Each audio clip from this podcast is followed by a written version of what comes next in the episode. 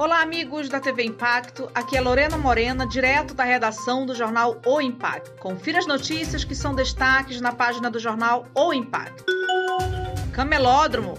Obras são suspensas pela Justiça sob pena de multa de 100 mil reais. Foi determinada pela Justiça na manhã desta segunda-feira 10 a suspensão imediata nas obras do novo camelódromo de Santarém, localizado na Praça Rodrigues dos Santos.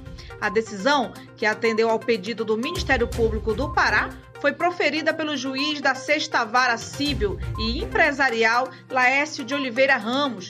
Ele leva em conta, em síntese, ao argumento da ausência de estudos de impacto ambiental, além da falta de consulta, debate do projeto com a população interessada. Serviço de recuperação de trecho da Fernando Guilhom será concluído em até 30 dias, diz Cetran.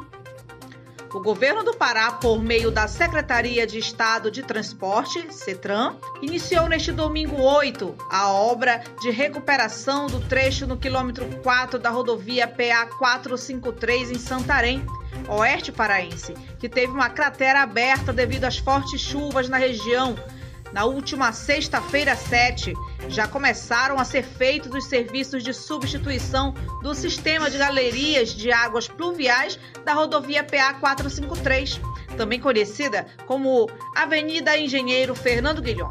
Além da tubulação maior para suportar o volume de água acumulada devido à alteração estrutural da construção do residencial Salvação, às margens da PA 453, a CETRAN realizará a recomposição do asfalto e construção de uma nova linha de drenagem. Também será realizada contenção com rachão e terraplanagem para a recomposição do asfalto.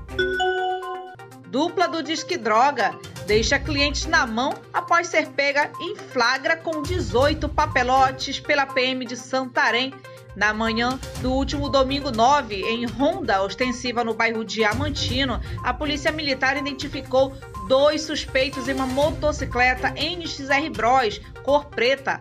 A dupla empreendeu fuga sendo alcançada pelos militares do 35º Batalhão na Avenida Curuaúna próximo à esquina com a Avenida Moassara. Na abordagem, aos suspeitos foram localizados 18 papelotes de material entorpecente, dinheiro e celular.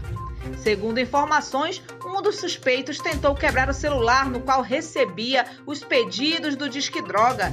Enquanto os homens da lei realizavam os procedimentos, não parava de chegar encomendas para o delivery do pó o condutor da motocicleta, identificado como Rosinaldo, e o garupa Rodrigo Santos da Silva, que já responde por roubo, foram conduzidos e apresentados ao delegado plantonista da 16ª Seccional de Polícia Civil. E para mais informações, acesse www.oimpacto.com.br. Muito obrigada e até a próxima!